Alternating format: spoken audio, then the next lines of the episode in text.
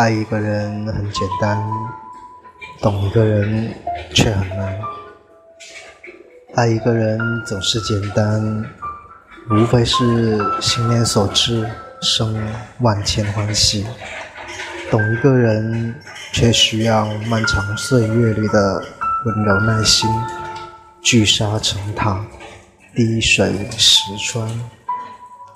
如果说你可以说在短时间之内就了解了一个人，那么这一个你肯定只是表面的。真正去懂得一个人，是需要花费很漫长的时间，经历过一起的经历以及一起的考验，去克服重重的困难以及阻碍，才可以真正的去做到了解一个人。